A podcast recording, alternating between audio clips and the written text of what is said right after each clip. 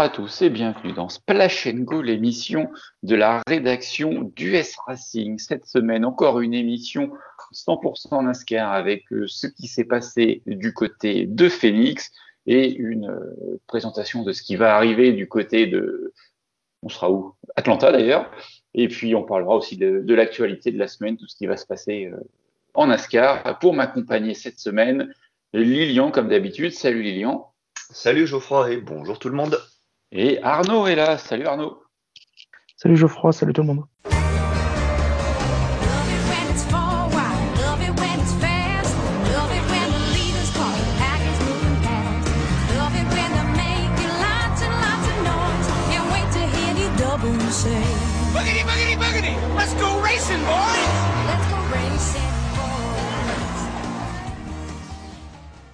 Alors, comme je vous le disais en préambule, la NASCAR était du côté de Phoenix pour ce qui était déjà la cinquième épreuve de la saison. Messieurs, ça fait un mois que c'est parti, ça y est.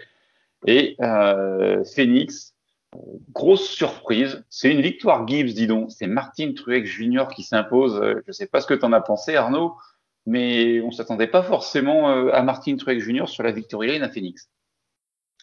Non, mais euh, au regard de la course, euh, il vole, il la vole pas, ça c'est clair. Euh, ça a été quand même une course super plaisante à regarder, pas mal de bagarres et on a quand même vu très vite, ouais, il y avait, il y avait quelques prétendants à la victoire. Alors les Penske étaient très bien aussi, hein, euh, et bah ça me conforte. C'est ce qu'on disait depuis déjà deux trois émissions, c'est que les les prétendants ou en tout cas les favoris pour la victoire chaque week-end ou pour le titre, ça y est, ils sont ils sont clairement aux avant-postes. Euh, on parlera même Marvick hein, finalement. Donc ils sont clairement aux avant-postes et euh, on retrouve une hiérarchie un petit peu plus proche de, de ce qu'on s'attendait euh, après les trois premières épreuves. Quoi. Oui, effectivement. Du, du, Gibbs, du Penske, du, de la Hendrick et de la Stewart Class, en gros. en tout cas, c'est, pour, pour Truex, c'est, c'est, enfin, c'est une super victoire parce que ça fait un bout de temps depuis Martinsville l'année dernière hein, qu'il n'avait pas gagné. ça faisait 28 courses, ouais. Ouais, donc on va pas dire que c'est quasiment une saison régulière, quoi, euh, où il n'avait pas gagné. Donc euh, voilà. Par contre, bon, comme il dit, c'est pas volé parce que déjà, ça fait, il a terminé, il a eu quelques quelques deuxièmes places, euh, il a fait pas mal de top 5, donc il a toujours été présent aux avant-postes depuis Martinsville. Par contre, effectivement, il n'avait jamais réussi à, s'imposer, enfin, plus réussi à s'imposer.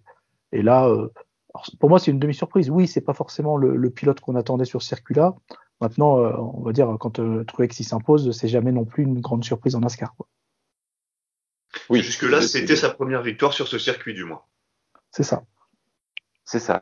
Et ça faisait, comme tu le disais, Arnaud, 28 courses qu'il n'avait pas gagnées. Et c'est sa 28e victoire en carrière. Il est à la 28e place euh, des pilotes les plus victorieux à égalité avec Carl Edwards. Ah, le 28 lui porte bonheur. Par contre, c'est pas son numéro de voiture, c'est dommage. Oui, c'est ça. Et on n'était on pas le 28 mars. Mais euh, voilà, pour la petite stat. Euh, il y avait du, chiffre. Enfin, c'était le 28 euh, qu'il fallait miser euh, ce dimanche. Donc Martin Truex Jr. s'impose devant Joey Logano. on l'a dit, Penske, Gibbs, ils ont été là. On les retrouve aux quatre premières places, hein, puisque derrière on a Hamlin et Kieselowski ça a clairement été euh, le quatuor de, de cette course. C'est ce que j'allais dire, oui. Oui, clairement, c'était le, vainqueur était dans ces quatre-là. Donc, euh, sans, sans, grande surprise, du coup, c'est un des prétendants à la victoire qui s'impose, euh, qui vient récupérer normalement une place pour les playoffs. Hein. Martin Truex Jr. devrait être dans le top 30. Hein. On en reparlera, mais je me fais moins de soucis pour Martin Truex Jr. que pour, pour d'autres, quoi. c'est sûr. Donc, euh, donc voilà, bonne chose pour lui. Euh, sinon, Phoenix a encore frappé. Enfin, en tout cas, la, voix des stands de Phoenix a encore frappé, messieurs. Mais, qui euh, dis-tu en disant ça 5 excès de vitesse, c'est ça, sur cette course, je crois. dont deux pour le seul Kyle Larson. Ah bah alors, je pense qu'il y avait quelque chose à aller chercher pour Kyle Larson. Hein. Il se prend deux pénalités ah bah. et il finit septième, huitième il termine septième. Il part de l'arrière aussi. Hein. oui, il part de l'arrière et, hein. et, il se prend deux, deux pénalités. Donc euh, oui, c'est et en fin de course, c'était le plus rapide avec Martin Truex. Je pense qu'il aurait pu. Le dernier relais. Ah ouais. pas, sur le dernier relais où il, a été, aussi rapide. Hein. Oui, c'est vrai, il a perdu un peu ouais, c'est le grip qu'il avait tout au long de la course. Et oui, il a un peu descendu. Il était quatrième ou cinquième et il a perdu des places en toute fin de course. Ouais, c'est vrai. Mm. Donc bon, c'est on va dire que c'est embêtant pour Kyle Larson, mais c'est pas plus dramatique que ça. Euh, il a montré que la voiture avait la vitesse, euh, un petit peu à l'image de Chase Elliott euh, en novembre dernier. Voilà, la voiture, elle était là. Il, y a eu des petits soucis dans les stands, mais je pense aussi que c'est pas que du fait de Kyle Larson. C'est vraiment cette voie des stands à Phoenix qui est vraiment traître. Euh, il y avait les stats, je crois qu'on était à, à 19 euh, comment? À 19 excès de, euh, de, vitesse sur les trois dernières courses de Phoenix avant celle-ci, Arnaud. Ouais. C'est dingue. C'est dingue, mais après, comme vous le disiez, la Larson, bon, il fait septième quand on voit tous les problèmes qu'il a eu entre le départ et les excès de vitesse, etc.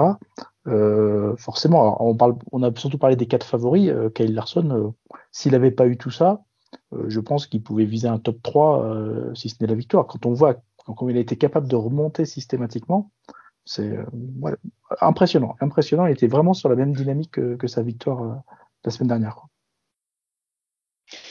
Et eh oui, oui, effectivement. Il, il, aurait pu enchaîner, mais non.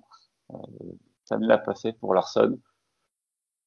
Bon, Maintenant, enfin, comme dit, hein, il a balayé les doutes avec sa victoire à, comment, à Las Vegas euh, la semaine dernière. Maintenant, on sait qu'il sera là. Quand on voit ses résultats, enfin, c'est, on a du mal à se dire qu'il a quand même été absent euh, trois quarts de la saison 2020. Ouais, mais ça, ça, confirme le potentiel du pilote. Hein. Ah, c'est c'est clair, c'est clair. Mais c'est vrai que euh, voilà, c'est début de saison, euh, c'est le meilleur euh, de chez Hendrick hein, avec Byron. clairement. Attends de voir à Bristol sur la terre, tu vois. avec les 40 courses qu'il a fait l'année dernière, là, tu vois. Ouais, et puis en plus, il va aller faire un petit tour en. C'est quoi lui C'est en late model qu'il va aller, donc. Ouais, c'est ça. Histoire de s'entraîner un petit peu, comme d'autres non, ça, ça, promet vivement Brice. Je crois que tout le monde l'attend. Euh. Depuis les Daytona 500, c'est bon là encore 4 semaines, 3 semaines, là maintenant 2 semaines. C'est chaque semaine on y vient à Bristol. Et oui, mais c'est honnêtement c'est le rendez-vous de, de, cette année, euh, hormis Daytona 500, enfin qui reste euh, la plus grande course de la saison on aura largement le temps d'en reparler la semaine prochaine, mais une course sur dirt track, c'est un événement, ça depuis 1970 qu'il n'y avait pas eu. C'est la première course sur dirt dans l'ère moderne de la NASCAR Cup. Enfin, il n'y a qu'à voir, hein. on, en, parle toutes, on en parle toutes les on en parle toutes les semaines alors que c'est même pas à l'ordre du jour, mais donc c'est bien que on, l'attend. Après, ce que j'espère, c'est qu'on va pas être déçu parce que tu sais, souvent quand tu attends un gros événement comme ça, euh, tu, mets, tu mets un niveau d'attente très très haut et tu es, toujours un petit peu déçu. Mais bon, voilà, en tout cas, ça fait. C'est sympa aussi de vivre cette attente parce que ça fait. Depuis que ça a été annoncé, c'est sûr que moi, enfin, moi je suis au taquet. Je suis au taquet. et, s'il y avait pas, je pense monde, hein. pas ce putain de Covid, euh, voilà. Peut-être qu'on aurait Je serais au taquet, je serais à Bristol. je serais dans le Tennessee, ouais.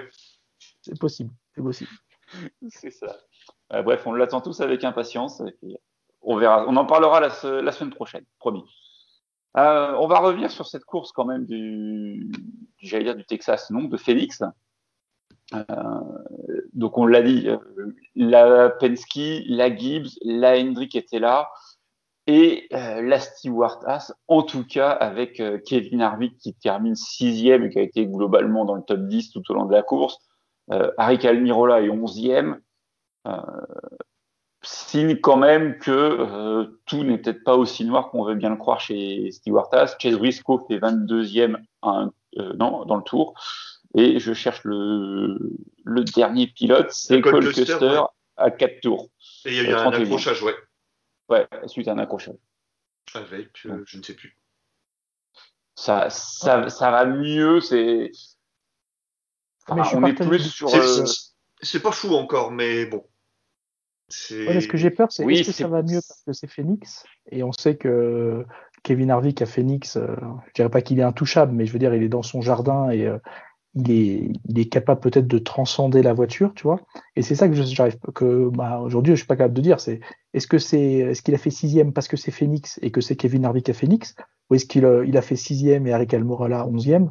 Parce que voilà, euh, ils ont la voiture est plus complètement à l'envers et que finalement euh, euh, on retrouve une performance un peu plus en adéquation avec ce qu'on attend de la Stewart-Haas. Bah, J'ai envie de te dire, Kevin Harvick, quand on voit le, ses stats à Phoenix, sixième, c'est pas fou. Hein. Mais non, c'est pour ça. C'est justement, ouais, c'est comme tu dis, je pense que c'est plus le pilote que, que la voiture qui a fait sur ce coup-là.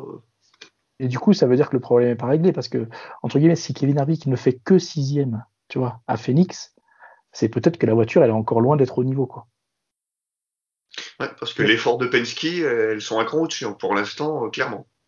Mais d'un autre côté, est-ce que non plus, euh, voilà, en disant qu'il se disait qu'il pouvait pas jouer la victoire, finalement, euh, il s'est contenté d'un top 10 parce qu'il a besoin quand même de marquer des points et de, et de, et de remonter au classement général. Donc ça peut être aussi une stratégie de se dire, euh, oui, ok, je peux, je peux peut-être aller chercher plus, mais je vais me mettre en difficulté ou je vais prendre un risque euh, en sachant que les Truex, Logano et Hamlin étaient intouchables.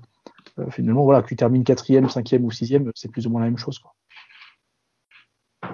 Ouais, et puis, bah, en fait, pour juger, il faudrait presque attendre la prochaine course sur un ovale d'un mile et demi. Et Bah. Atlanta étant tellement une course particulière que e- être devant, c'est pas forcément significatif sur Atlanta. Par contre, euh, être derrière, être à la rue, oui, c'est significatif, c'est que t'as pas la vitesse. Mais l'usure des pneus est telle sur Atlanta, enfin, c'est tellement, c'est tellement du bonheur cette piste euh, au niveau de la gestion des pneus. euh, que, enfin, finalement, faut presque attendre le 2 mai et le Kansas euh, pour avoir un réel, euh, un, un réel niveau de, de la Stewart-Haas, puisque là c'est Atlanta cette semaine, après c'est Bristol sur terre, Martinsville, Richmond, Talladega, quoi. Donc Ouais. ri- rien de représentatif. Ça peut peut-être leur laisser justement le temps de trouver des solutions pour être compétitif pour cette course. Peut-être. Euh, moi, j'ai une question. Euh, vous avez pensé quoi du, du PG1 là, donc du donc le le, la- le, le produit le, le produit que la NASCAR ou en tout cas que Phoenix euh, continue à mettre euh, sur une sur la trajectoire.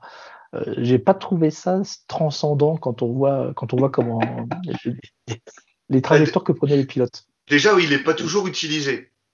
Mm. Vous voyez bien que selon les, les conditions ou le moment de la course, ouais, les, les pilotes ne l'utilisaient pas. Après, euh, bon, n- nous, on n'a jamais été fans, hein, que ce soit Loïs, Arnaud ou moi. Et Non, puis, oui, Geoffroy, merci. Euh, oula, Arnaud, ouais, euh, Geoffroy, ouais, excuse-moi. Et bah ouais, utiliser ça et les pilotes, non, il y a très peu de pilotes qui l'ont utilisé. euh. Ouais, non, je. Parce qu'en fait, tu vois, pareil, les- quand, tu, quand tu vois les déclarations des pilotes, c'est aussi assez partagé. Tu vois, il y a des Niemlin, il dit c'est à peu près 50-50. Il dit ouais, ça peut, ça sert un peu, mais pas plus que ça, etc. Bah, Ce qui est sûr, c'est que s'il n'y avait pas, euh, ils seraient tous dans la même trajectoire euh, en bas. Ça, par contre, c'est sûr.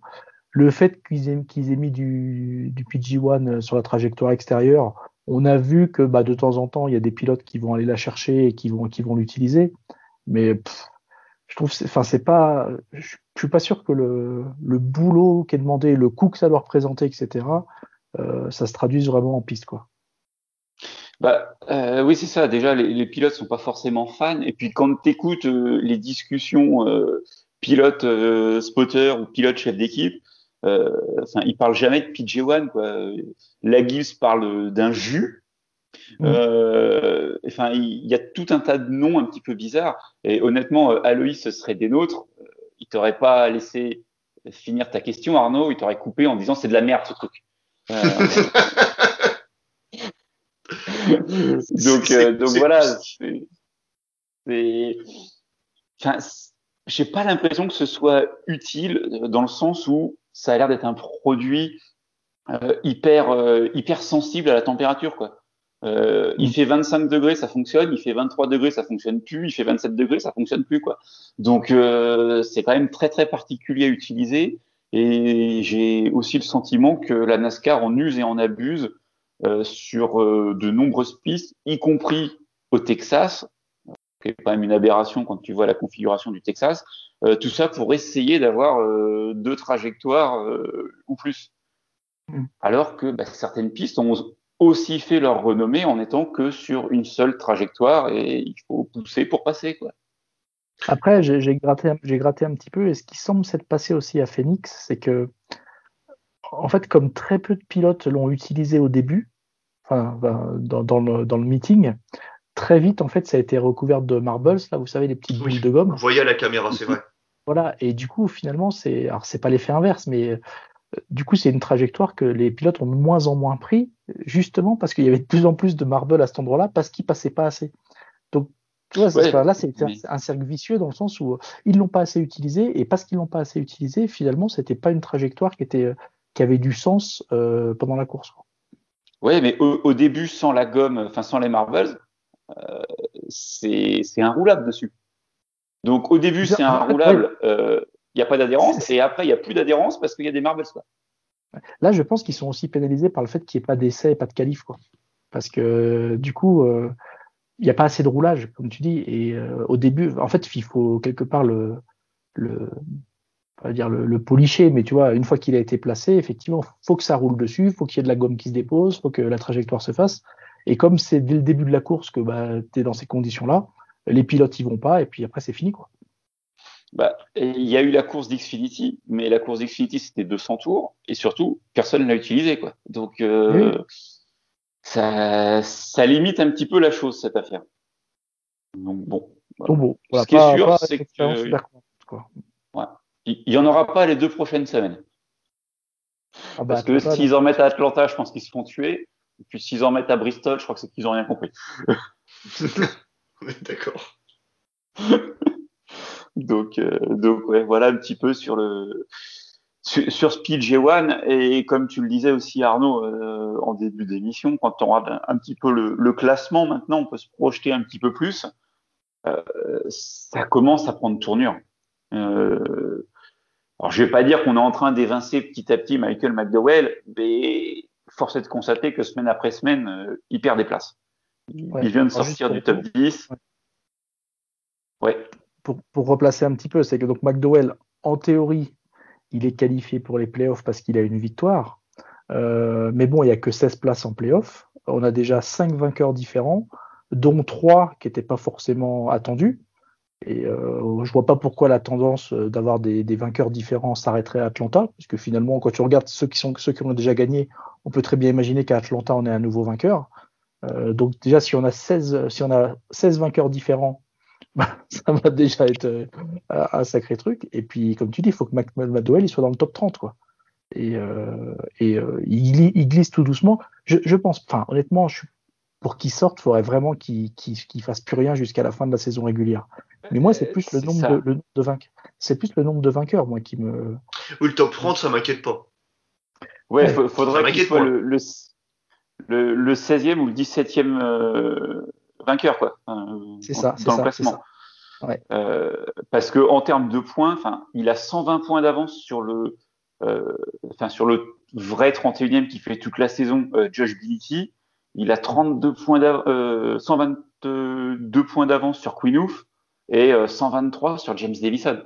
C'est pas les mêmes pilotes, quoi. Dire, Quand tu vois les pilotes et quand tu vois surtout le matériel dont il dispose, McDowell, il a un fossé d'avance, quoi.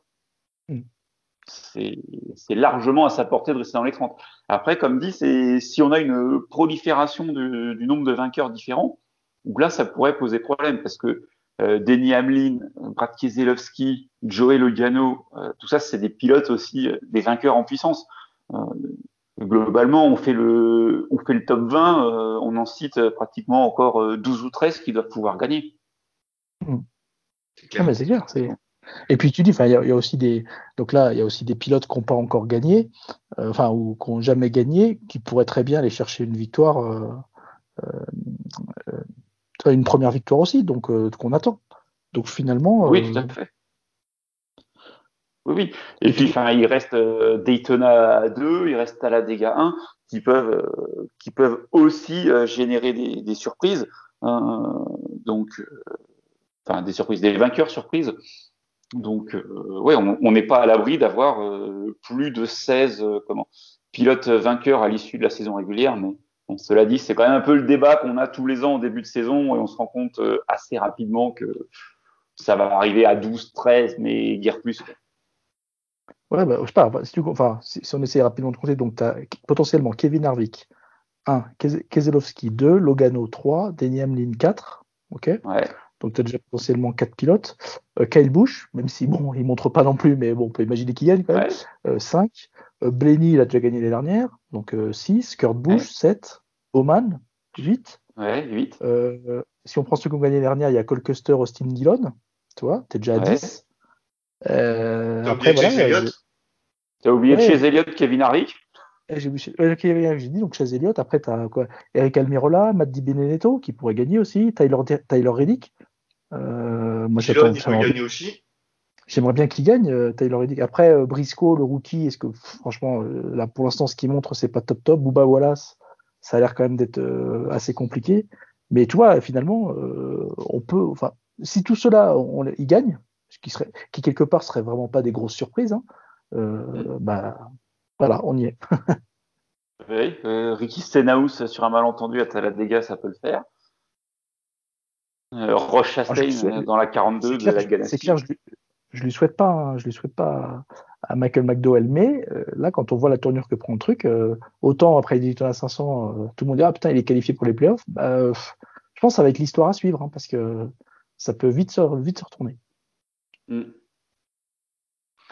Mais bon, enfin après, c'est Michael McDowell. euh, c'est très méchant ce que je dis. Mais s'il n'est pas qualifié pour les playoffs en ayant gagné les Daytona 500, la NASCAR ne changera pas la règle. Par contre, Non, non, tu peux être tranquille. C'est Kyle Busch ou c'est euh, Kevin Harvick chez Elliott euh, ou Logano. Euh, L'année d'après, c'est tous les vainqueurs et le vainqueur des Daytona 500. Quoi. Ah, t'es comme ça, toi, toi, ça- toi, toi, toi, t'as déjà, t'as déjà changé la règle, toi. Ah, bah, attends. Euh, Souviens-toi de Jeff Gordon en 2013. Quand Oui, même, oui, hein, oui. comment on le récupère en playoff. Hein. Bon, ça, c'est pas vu, hein, franchement. Non, non, ça s'est pas vu du tout, abs- absolument pas. Oh, c'est comme le nombre de pilotes éligibles qu'on a augmenté pour que Junior euh, puisse être euh, dedans. Aussi, aussi. Ça a été 10, 12 et puis maintenant 16. Magnifique. Donc, euh, donc ouais, voilà un petit peu euh, le point sur le classement qui est toujours dominé par Denny Hamlin euh, avec euh, trois victoires de segment. Il a 40, 39 points d'avance sur Brad Keselowski. Enfin, bon, c'est c'est très solide hein, quand même pour Denny Hamlin dans ce début de saison, même s'il n'y a pas de victoire. Et ça a été bon dans les stands en plus à Phoenix. Non, c'est pas ça a été bon, ça n'a pas été mauvais. Ça a été normal. Pour Hamlin, euh, faut être là quoi. Ça a été normal. Il n'a pas C'est, forcément euh, été très rapide à chaque fois, mais ouais, au moins, il Non, mais déjà pas de pénalité, c'est un plus. voilà, pas d'erreur, c'est ça. hein. Mais pas de balle dans le pied euh, bêtement. Effectivement, effectivement. Euh, messieurs, donc du coup, après euh, Phoenix euh, cette semaine, ça va être Las Vegas. Euh, non, Atlanta, Atlanta, Atlanta. pardon. Atlanta. J'étais dans le mauvais sens. Euh, ça va être Atlanta euh, la semaine pro- euh, ce dimanche. Euh, forcément, euh, une course aussi attendue, hein, parce que la piste fait que on, on adore Atlanta. hein. Ah, J'adore ce circuit. On ouais. sait pas combien de temps ça durera, mais il faut en profiter, ouais. C'est ça, c'est pour- pour- pourvu que ça dure, pourvu qu'il ne resurpasse pas cette piste, euh, parce que faut quand même, faut quand même être honnête, euh, c'est du bonheur euh, toutes les toutes les semaines, tous tous les ans, et cette année on l'a deux fois, dont une fois en, en plein mois de juillet de mémoire, par force Ça, ça chaleur, va, donc ça, ça va être très drôle. ah, ça va être très très bon, ça, ça va glisser. Donc euh, donc voilà pour euh, pour Atlanta. Je présume Lilian que tu veux les horaires. Oh, si tu les as, allez. Je, je, je les recherche. Je les recherche. Le a bien fait son boulot. Euh, oui, oui, oui, t'inquiète, je vais te, je vais te trouver ça. Mais le temps que tu me donnes ton pronostic, je vais avoir, euh, je vais avoir trouvé les infos. Allez, Kevin Harvick à Atlanta. Oh, quelle surprise. Avec- on en parlait, euh, ça vient de tomber. Kyle Larson fera aussi la course de truck euh, à Bristol. Ah bah ouais, ouais, ouais. Euh, Ils normal, être. normal. Franchement, ils vont tous y être. hein. Ouais. Ils vont, ils, ils- ils vont tous y être. Et en fait, il y en a beaucoup qui, enfin, notamment Kyle Busch qui devait être sur, euh, sur Atlanta là, samedi. Mais avec la course de Dirt à Bristol, il a un petit peu changé son programme et il fera Atlanta au mois de juillet. Euh, donc, euh, donc voilà, ça a un petit peu changé. On aura de la Xfinity et de la Truck samedi sur Atlanta et dimanche, la course est à 15 heures heure locale, donc ce qui fait du, du 20 heures chez nous. Et pour l'instant, on n'a pas encore l'heure du, du, drapeau vert. Bah, ça va être du 20h40, 45, un truc comme ça. Oh non, non, non, je pense un peu plus tôt. 325 tours, 500 miles,5. C'est ça. Euh, 105 tours pour les segments 1 et 2 et 115 pour le segment 3. Exactement. C'est assez, assez, régulier. Donc, euh... Encore un circuit pour Kevin Harvick. C'est le, le, pilote qui a le meilleur rating en fait à Atlanta hein, depuis 2005. Mm. Euh, donc euh, et de loin. Donc il est vraiment au-dessus du lot à Atlanta. Donc on va voir, on va voir s'il confirme effectivement son bon, son bon résultat, son bon résultat, si on va dire son bon résultat de, de Phoenix.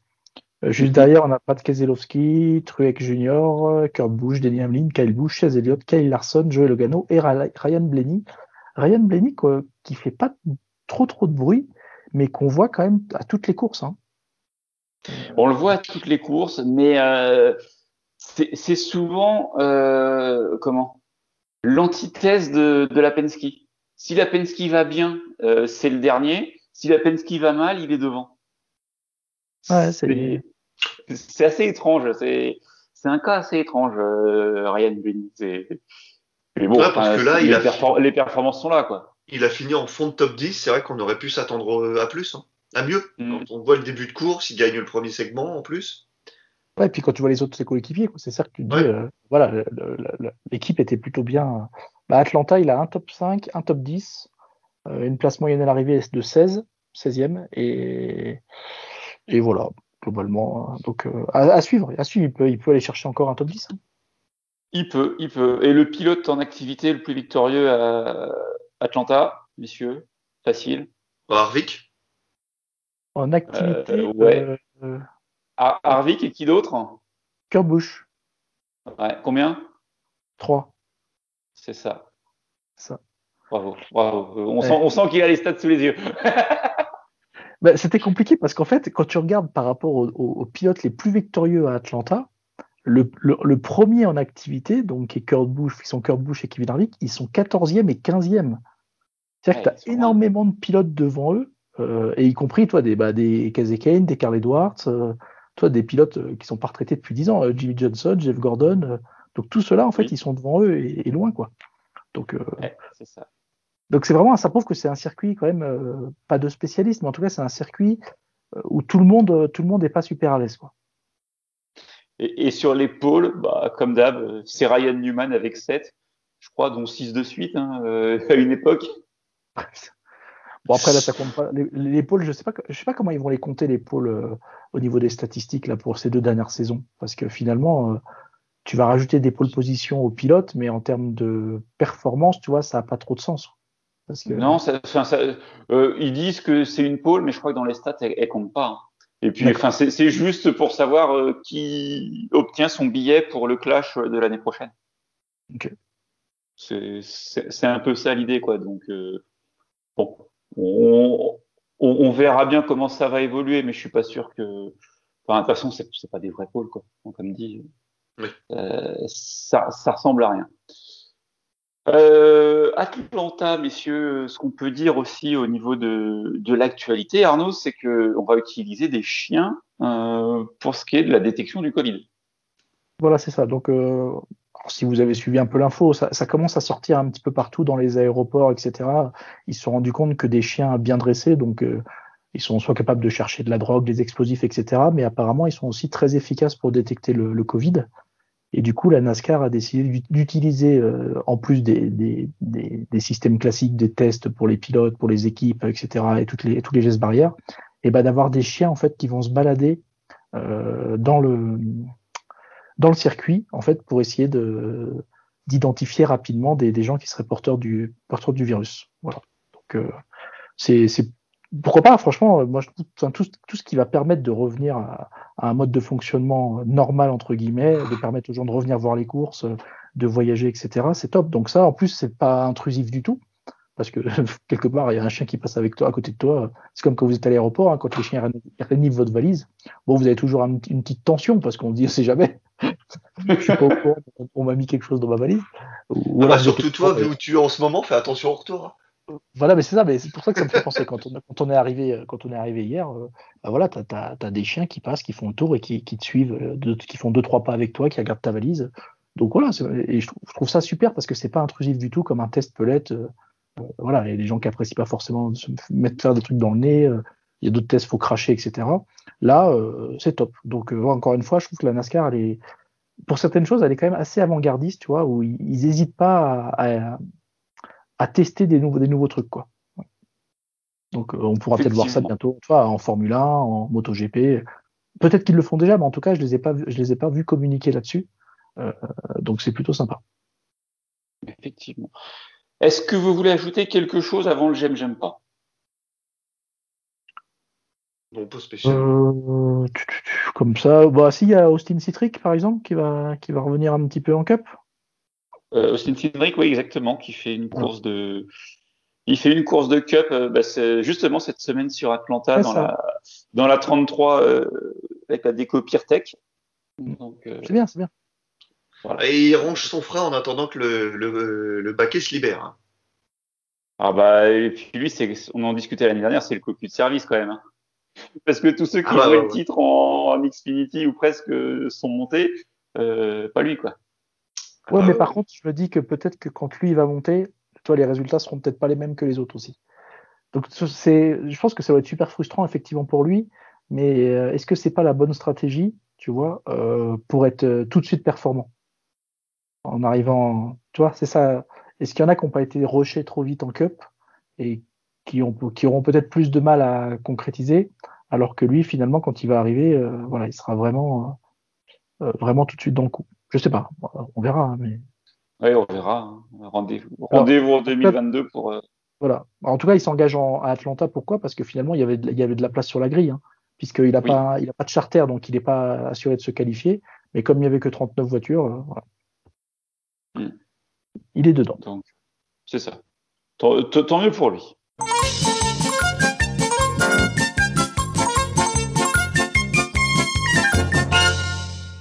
Allez, messieurs, histoire de terminer euh, en beauté cette émission, un petit euh, j'aime, j'aime pas. On commence avec Arnaud. Euh, alors, euh, j'aime. Vas-y, vas-y. tu veux dire quelque chose? Non, je te, je te sens, je t'ai, je t'ai pris encore à froid, encore une fois. Ouais, J'attendais à ce que ce soit moi d'abord, peut-être. C'est vrai, d'habitude, d'habitude, j'ai toujours un peu plus de temps pour réfléchir. Non, ben j'aime. bah voilà, là, je suis reparti en déplacement, donc c'est plutôt bon signe parce que ça veut dire que les saisons redémarrent et qu'on recommence un petit peu à fonctionner, normalement. Euh, voilà, donc ça c'est plutôt une bonne nouvelle. Euh, ce que j'aime pas, c'est qu'ils nous demandent tout un tas de paperasses pour pouvoir quitter la France, euh, monter dans les avions, etc. Et que, sans vous mentir, entre mon départ de chez moi et l'arrivée à mon hôtel, on ne m'a pas demandé un papier ni un résultat de test PCR. C'est c'est hallucinant. Donc, moi j'avais tout fait, hein, j'étais dans les clous, euh, donc test PCR, euh, rempli tous les papiers, euh, fait les demandes, etc.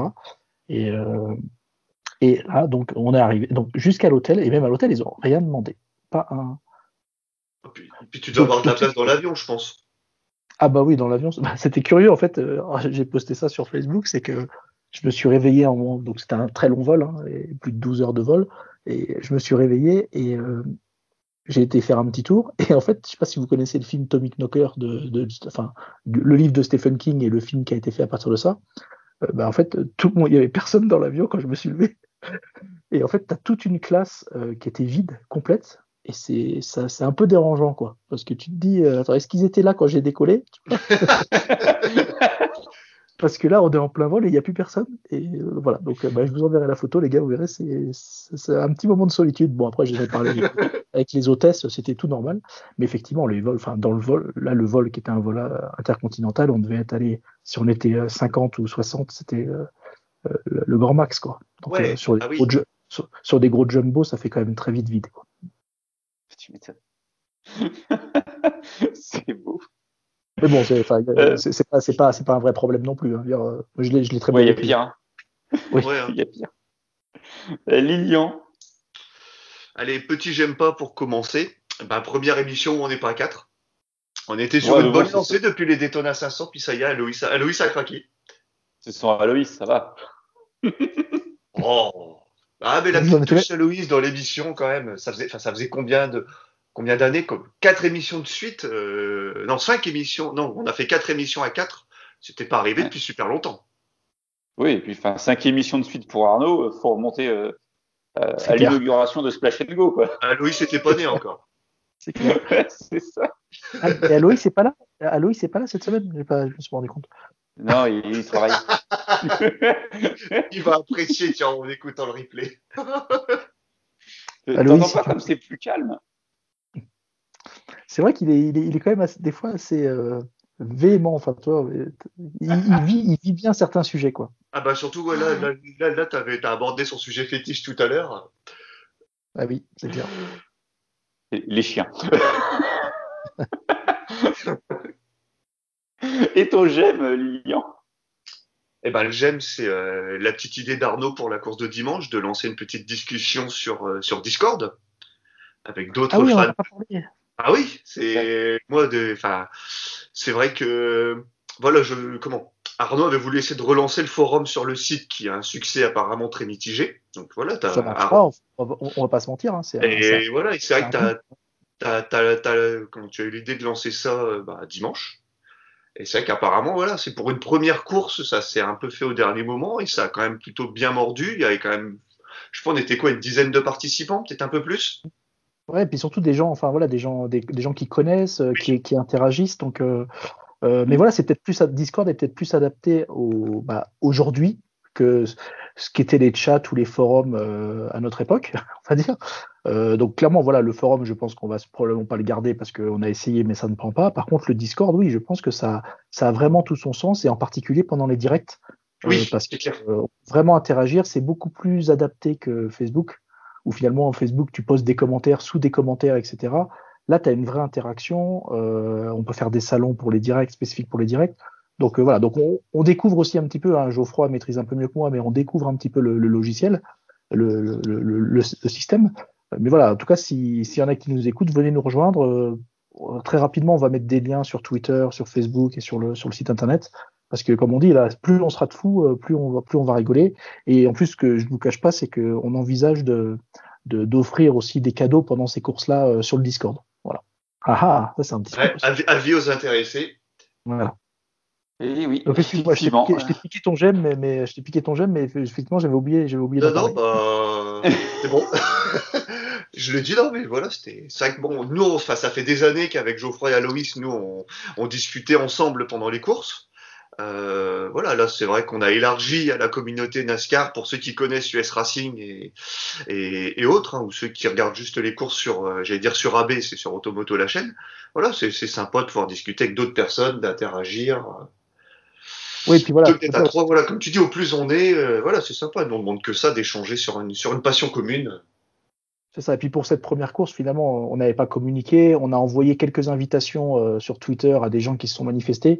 Donc voilà, on voulait pas non plus qu'il y ait trop de monde parce que on savait pas ce que ça allait donner, euh, quel public on allait rencontrer, etc. Mais comme tu dis, je pense que ça a plutôt été sympa. on va pas dire que c'est un succès encore, mais en tout cas, ça a été sympa et on a vu qu'il y avait, il y avait un retour positif. Euh, avec des commentaires super pertinents, des analyses en direct et tout. Donc euh, je pense que ouais, il faut essayer de le, le démocratiser, que ça devienne un rendez-vous euh, incontournable. Voilà. Par contre, ce qu'il y a, c'est qu'après, il y a tellement de choses à lire que tu as plus le nez sur ton téléphone que sur ton écran pour regarder la course. Quoi. Ah, mais tu fais ça pendant les drapeaux jaunes. Ouais, un petit drapeau jaune pour débris, on en demandera un ou deux s'il faut, et puis. Voilà. Oui, tu pendant le ventre mou, tu peux lancer des discussions du coup, donc c'est sympa. Mais donc oui, c'est mon j'aime aussi Arnaud, donc je vais pas, ah, vais pas m'apesantir là-dessus. On, on, en rediscutera en off entre nous euh, d'ici d'ici ce week-end, savoir comment on s'organise pour pour les courses du week-end. Euh, et mon j'aime pas, c'est vrai qu'on n'en a pas du tout parlé. Euh, c'est Brad Keselowski euh, qui a décidé en accord avec lui-même euh, que l'Oval de Phoenix faisait euh, moins d'un mile euh, sur les des Ah, ah oui, ouais, mais, ça, ouais, mais ça, on n'en a pas parlé non plus, c'est n'importe quoi. Ce dogleg là, il, est, il enfin, c'est un truc de dingue. C'est, euh, enfin, je, je comprends. Ils, vont, ils vont frôler le mur et des stands. De... Et puis, et puis c'est un mur que tu dois pas prendre. Dans... Enfin, si tu le tapes, tu le tapes celui-là. C'est pas, il est pas là pour abortir les chocs. Hein. Donc, euh, ouais, c'est très très surprenant que la NASCAR ait laissé faire ça. Franchement, je suis très surpris c'est assez fou quoi ça me ça me on, en parle toutes les, toutes les semaines ou presque, mais là, je l'ai quand même vu dans le mur, euh, Keselowski. en tout cas, c'est en, tout cas c'est spectaculaire. Les restarts étaient chouettes. Euh, franchement, tu vois, mm. ça, ça, ça, donnait vraiment des, des restarts super spectaculaires. Les 3-4 premiers tours, euh, c'est impressionnant. Euh, après, il y en a, ils ont plongé un peu parce qu'ils se sont fait pousser hein, sur certains restarts. On les a vus partir en travers et finalement, ils ont pris cette trajectoire-là un peu par défaut. Mais c'était, oui, c'était assez surprenant. Et surtout, moi, ce que je suppose, c'est quoi? C'est que la NASCAR laisse faire, quoi. bah oui, ils sont, ils dépassent, enfin, ouais, ils vont au-delà de la ligne jaune de quoi? 10, 15 mètres, peut-être plus? Ouais, ouais, carrément. C'est, tu trouves à des restarts, on dirait Pocono, on est à 6, 7 de front. Après, curieusement, curieusement, ils n'allaient pas forcément beaucoup plus vite. Hein. Parce que le banking, il, il, apporte quand même pas mal d'appui et, tu peux vraiment accélérer. Donc c'est ouais, c'est un choix qui était. Et tout le monde le faisait pas. Hein. tout le monde le faisait pas. Il y avait vraiment des pilotes qui, qui, appréciaient pas de faire ça parce que en fait tu changeais aussi d'inclinaison parce que tu as quand même le, raccordement entre le banking et le, plat de l'infield, euh, tu vois qu'il y a des, voitures, ça les secouait quand même. Hein, donc, euh. Mais oui, euh, on n'en a pas parlé, mais c'est vrai, Geoffroy, tu as bien fait de, remettre ça sur le tapis. ben voilà, c'est fait. on va s'arrêter là-dessus, messieurs. Je pense qu'on a été complet sur la course de, dimanche à Félix, sur l'actualité de la semaine et puis sur sur Atlanta. On se donne rendez-vous, donc bah, bien évidemment, euh, ce week-end pour suivre tout ce qui va se passer, et il va y en avoir. Hein. Je crois qu'on a les trois séries nationales de la NASCAR, on a les 12 heures de Sébrie, on n'a pas de NHRA cette semaine, mais voilà, je pense qu'on va, on va pas s'ennuyer, Arnaud. C'est clair, c'est clair. Ah ouais, non, je te rassure, je vais pas m'ennuyer moi ce week-end. Toi non plus. Et eh ben, merci à vous, messieurs. Merci à toutes et tous de nous avoir écoutés. Rendez-vous ce week-end pour les courses et la semaine prochaine pour le débrief. Salut tout le monde. À la semaine prochaine. Salut, bye bye.